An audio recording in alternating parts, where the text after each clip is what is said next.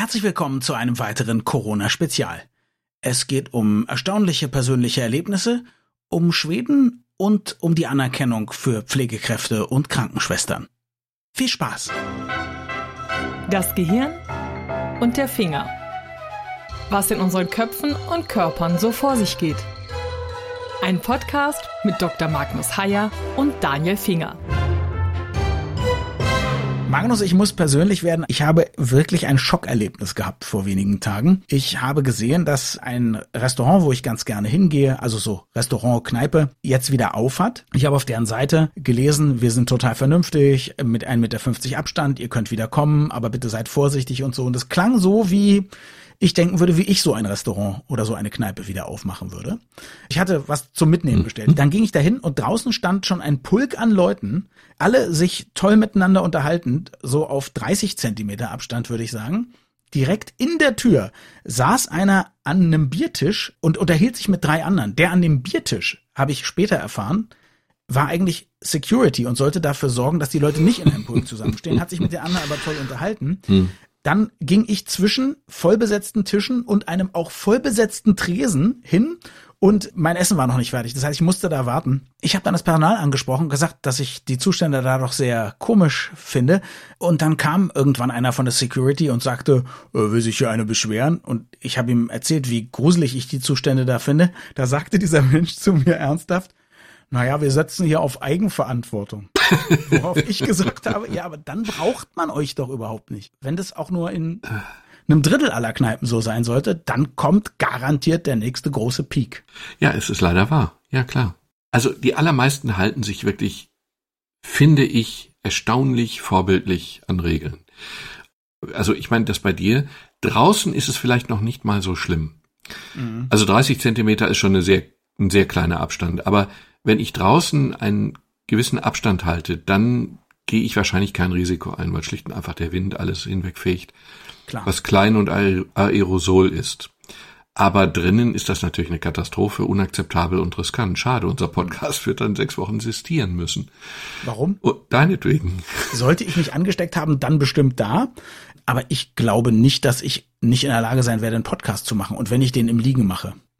Ich habe schon mit Fieber auch ganze Veranstaltungen auf der Bühne moderiert. Es war nicht einfach, aber ich habe es geschafft. Traue ich dir zu. Ich bin auch schon mal mit einer abklingenden, aber noch nicht ausgehaltenen Malaria mit Restfieber auf eine Safari gefahren, weil die wollte ich unbedingt machen. Aber ähm, äh, dieses, das mit der Kneipe, das mit der Kneipe wundert mich aus einem anderen Grund eigentlich. Also erstens ist es dämlich und unverantwortlich. Und zweitens ist es ja so, da gibt's empfindliche Strafen, wenn man solche Dinge nicht einhält. Und zwar für uns Kunden in Anführungsstrichen sind die Strafen schon nicht irrelevant. Das kostet schon, glaube ich, ein, 200 Euro oder so, wenn man sich an solche Regeln nicht hält und vermutlich, wenn man darauf aufmerksam gemacht wird und sich dann immer noch nicht dran hält. Also ich habe noch nicht gehört, dass jemand im ersten Versuch sofort verknackt wird. Aber die Gewerbetreibenden und in dem Fall eben der Betreiber des Restaurants, denen drohen ganz andere Dimensionen von Strafen und zwar zu Recht. Und wenn da einer vom Ordnungsamt ist, dann macht er den Laden nicht nur zu, sondern dann macht er den zu mit einem fünfstelligen Strafbetrag. Und das ist dann auch zu Recht so. Also die Leute sind unverantwortlich, aber auch wirtschaftlich dämlich. Also ich verstehe es nicht. Ich hoffe sehr, dass die nachsteuern. Die haben sich eben wirklich ein bisschen auf ihre Security verlassen. Das sind wirklich sehr, sehr nette und bemühte Menschen. Am Ende zählt es natürlich, bemüht zu sein und nett zu sein, erzählt natürlich nichts. Man muss das einfach hinbekommen, das Risiko zu minimieren. Genau. Und wie die Leute in Wirklichkeit drauf sind, da gibt es ja schöne so Punkt Punkt, äh, punktförmiger, nee, wie sagt man? Du meinst punktuelle Eindrücke. Ja, sagen wir so. Ähm, und da gibt es ja jetzt dieses, diese Pressekonferenz von Heiko Herrlich, Trainer Bundesliga und das Bemerkenswerte an ihm ist die Tatsache, also die, der ist mit seiner Mannschaft in Quarantäne für ein paar Tage in einem Hotel vor einem Spiel. Das ist eben der Deal, den die deutsche Fußballliga gemacht hat, um das Infektionsrisiko zu reduzieren. Und dann marschiert dieser Mann aus dem Quarantänehotel im Trainingsanzug in einen Supermarkt, weil ihm Zahnpasta und Gesichtscreme fehlen. Äh, auf dem Weg dahin habe ich gemerkt, ja, ich habe meine Schutzmaske äh, vergessen, bin nochmal hoch aufs Zimmer, habe die geholt, bin dann da rein und da war zufällig eine Verkäuferin, die mich direkt darauf hingewiesen hat, ähm, dass äh, man hier nur mit Wagen reinkommt. Ich hatte 20 Euro in der Tasche mitgenommen und habe ihr dann gesagt, dass ich nur Zahnpasta und Hautcreme mitnehmen möchte und zwei Hände habe und das dann auch äh, ohne Wagen schaffen. Dann sagt sie, nein, das sind äh, Vorgaben, äh, da halten sich alle dran, da muss sich jeder dran halten und wir müssen drauf achten. Dann habe ich sie nochmal versucht äh, zu überreden. Nein, sagt sie, ich wechsle Ihnen den, aber dann wechselt sie das an der Kasse. Währenddessen irrlichtert der Mann halt eben immer ohne Abstand durch den Supermarkt. Dann hat er ein, Euro-Stück, weil es ja gewechselt wurde. Dann vergisst er aber den Wagen, geht wieder rein, steht, hat die Gesichtscreme in der Hand. Und dann wird ihm erst klar, dass er ja eigentlich den Einkaufswagen, der geht er wieder raus, kommt wieder rein mit dem Einkaufswagen und erzählt dann hinterher in der Konferenz diese Geschichte. Und bin dann reingefahren mit dem Wagen und äh, habe die Zahnpasta und die Hautcreme in den Wagen gelegt, bin an die Kasse gegangen und war in dem Moment froh, dass ich die Schutzmaske äh, auf hatte, in der Hoffnung, dass sie mich nicht erkennt, weil die hätte dann sich auch gedacht, was haben wir da für einen Trainer geholt. Und hat immer noch nicht verstanden, was da eigentlich hintersteht. Dieser Mann ist anscheinend sehr sympathisch auf eine niedliche Art, aber doch auch saudämlich. Ich meine, er riskiert ja doch seinen Job oder zumindest auch empfindliche Strafen für seinen Verein, oder? Nein, nein, nein, nein. Das ist inhaltlich insofern falsch, als dass Heiko Herrlich ja nicht irgendjemand ist, sondern ein Held. Und insofern kann er gar nicht dämlich sein. Aber ähm, das war schon, das ist schon sehr bemerkenswert. Also ich bin immer wieder erstaunt, wie wenig einige Leute überhaupt verstehen, worum es hier geht. Und der hat erkennbar überhaupt nicht verstanden, worum es geht. Aber jetzt sage mal, ich hatte mein Kneipenrestaurant-Erlebnis, äh, du hattest Heiko Herrlich, den ich immer noch nicht kenne und für dämlich halte. Aber jetzt sage mir nur mal diese zwei Momentaufnahmen. Was glaubst du, wann kommt der nächste Peak? Ähm, vielleicht kommt er auch nicht. Und zwar deswegen nicht, weil wir uns ein paar Ausrutscher erlauben können, wenn die große Mehrheit sich so verhält, wie man sich verhalten soll. Wir haben keine hundertprozentige Sicherheit. Wir haben auch keine neunzigprozentige. Aber die allermeisten sind eben klüger als mein Fußballtrainer und dein Restaurantbesitzer. Und du willst sagen, wenn ich jetzt einmal da bin und ich merke, es läuft falsch und ich gehe dann nicht mehr hin, um mich in Sicherheit zu bringen, dann ist das schon auch ein vernünftiges Verhalten, was mich möglicherweise schützt. Ja, natürlich. Aber es schützt auch deine Umgebung. Es schützt auch die mhm. anderen. Und die allermeisten, wir waren am Wochenende einfach im Wald in Kleinstgruppen, so wie es auch erlaubt ist. Und die Leute verhalten sich in der Regel wirklich vernünftig. Man darf von diesen Beispielen nicht verallgemeinern. Und die ganze Fußball-Bundesliga fand ja jetzt am Wochenende statt, mit teilweise erfreulichen Ergebnissen, was den BVB angeht. Die Bundesliga fand statt ohne große Ausfälle. Also es gab keine riesen Fangruppen, von denen ich gehört hätte, die dann da vor den Stadien gefeiert haben. Und es gab auch, glaube ich, keine großen Kneipenexzesse, was ja noch schlimmer ist, wenn die Leute in eine kleine Kneipe im geschlossenen Raum gehen, statt in ein großes Stadion. Das wäre noch schlimmer. Aber es fand wohl eher nicht statt. Ich glaube, dass wir unterm Strich, trotz dieser Ausfälle, uns doch recht klug verhalten und vielleicht kommt die zweite Welle nicht. Okay, lass uns über Schweden sprechen. Schweden, von dem ich heute noch jeden zweiten Tag lese, dass die Schweden ja überhaupt gar keine Beschränkungen haben und alles super da läuft.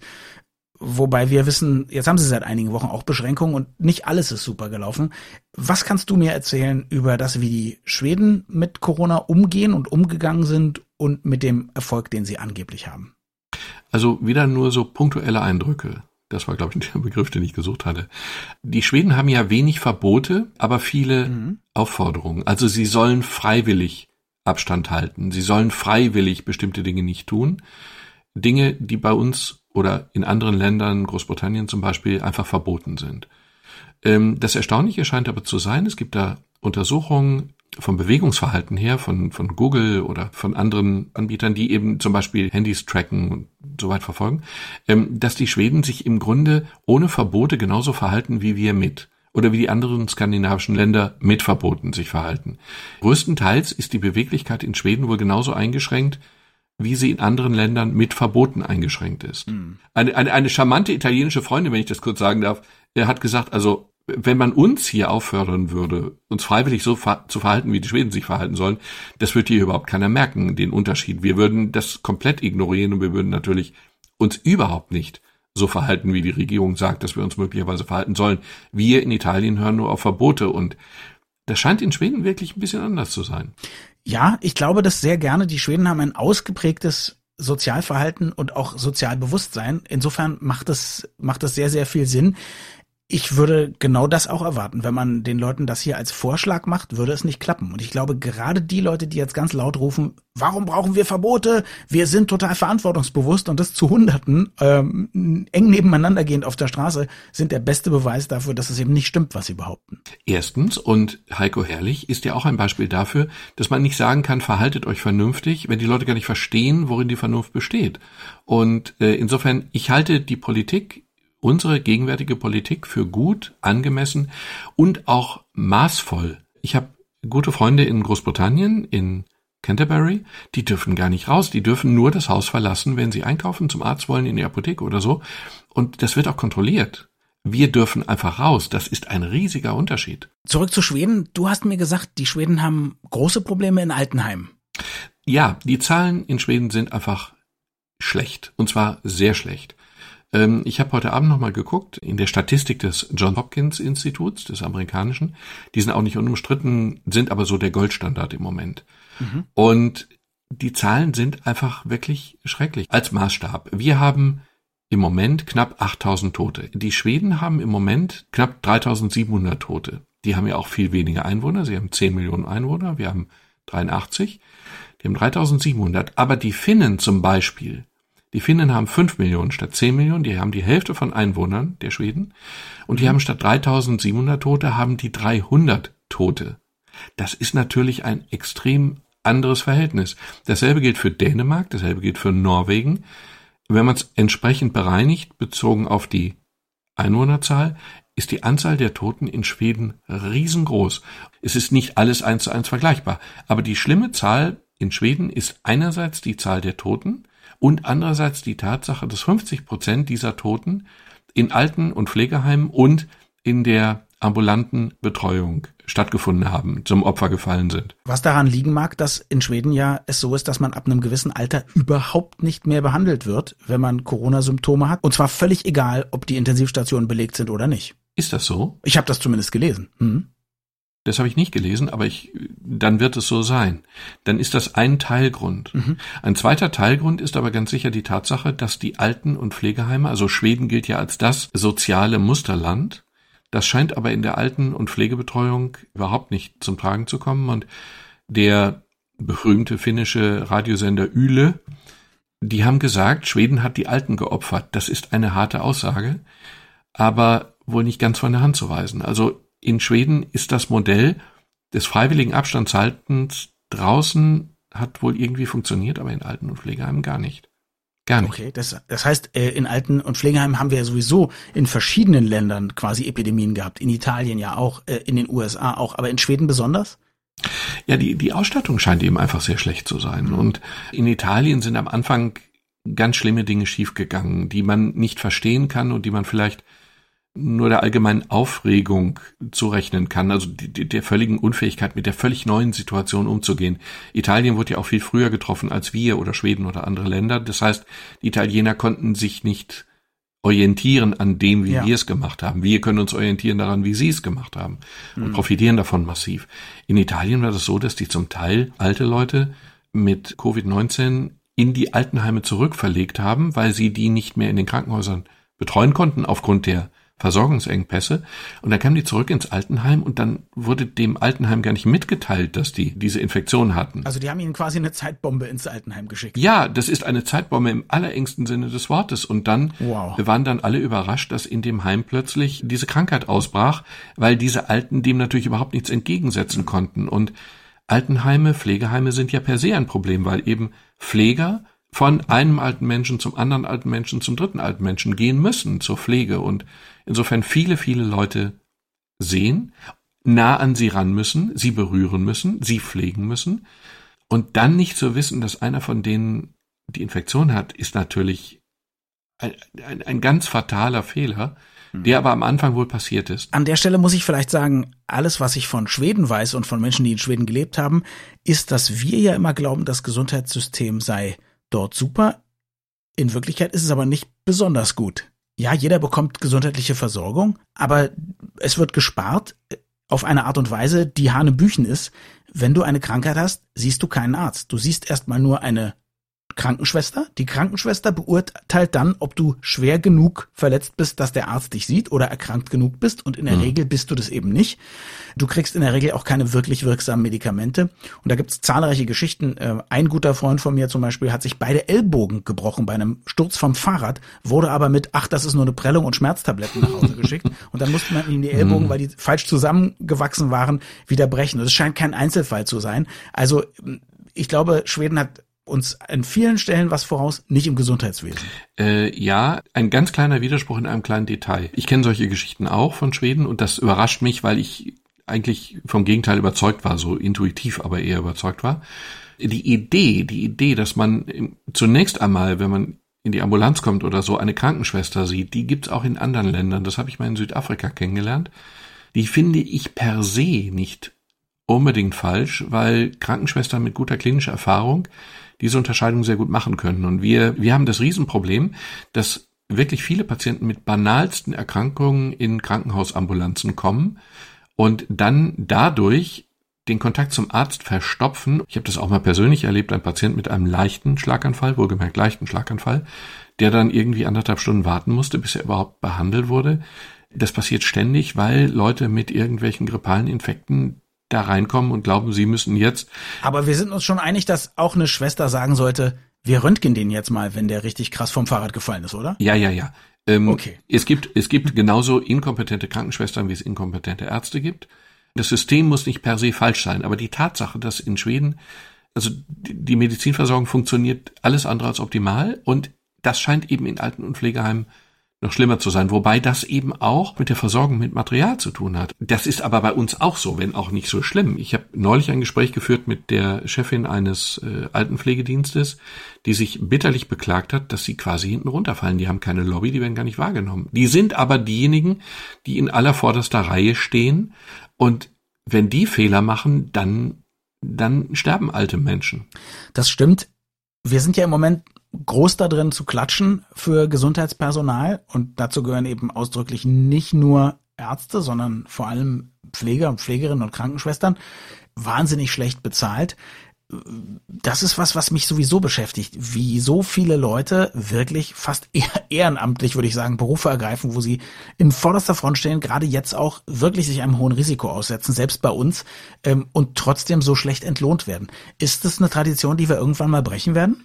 Wir werden so müssen. Es sind ja nicht nur Krankenschwestern. Ähm, noch schlimmer sind im Grunde Altenpfleger, Altenpflegerinnen. In der Regel sind es ja immer Frauen. In diesen unterbezahlten pflegerischen Bereichen sind zum großen Teil Frauen, Altenpflegerinnen und dann gibt's eben diese ambulanten Pflegen, die ja schlicht und einfach äh, unglaublich viel Geld sparen und Lebensqualität produzieren, weil ältere Leute viel, viel, viel länger zu Hause wohnen bleiben können, als sie es sonst könnten. Mhm. Es war noch nie so unproblematisch, alt und pflegebedürftig zu werden wie im Augenblick. Diese Kleinstunternehmer, die mit wenig Mitarbeitern ambulante Pflege anbieten, die leisten, also das, ich finde das wirklich ganz, ganz, ganz beeindruckend wir haben ja alle Bekannte oder Verwandte oder Eltern oder Großeltern, die zu Hause noch wohnen und das wo das wirklich nur funktioniert, weil es diese Betreuung gibt. Die sind nicht organisiert, die haben keine Interessensvertretung, die haben auch nicht das Know-how, irgendwo Lobbyarbeit zu leisten. Und die hatten jetzt zum Beispiel große Probleme, jetzt glaube ich nicht mehr, aber die hatten große Probleme, ausreichend Masken zu kriegen oder Einmalkittel zu kriegen oder Handschuhe zu kriegen oder sowas. Brauchen die aber. Meine Tante bekommt zweimal pro Tag Besuch vom Pflegedienst und mhm. die müssen Masken tragen, sonst tragen die schlicht und einfach äh, die Krankheit zu meiner Tante und das wäre nicht gut, das wäre ganz schlecht. Also wir haben einfach ein Problem, weil wir, glaube ich, genau diesen Bereich, so wie aber auch Krankenschwestern und Altenpflegerinnen, nicht als so relevant wahrnehmen, wie wir es eigentlich müssten. Und wenn wir es täten, dann würden wir sie auch besser bezahlen. Und wir müssen sie besser bezahlen. Pflegen findet auch an Wochenenden statt und an Feiertagen.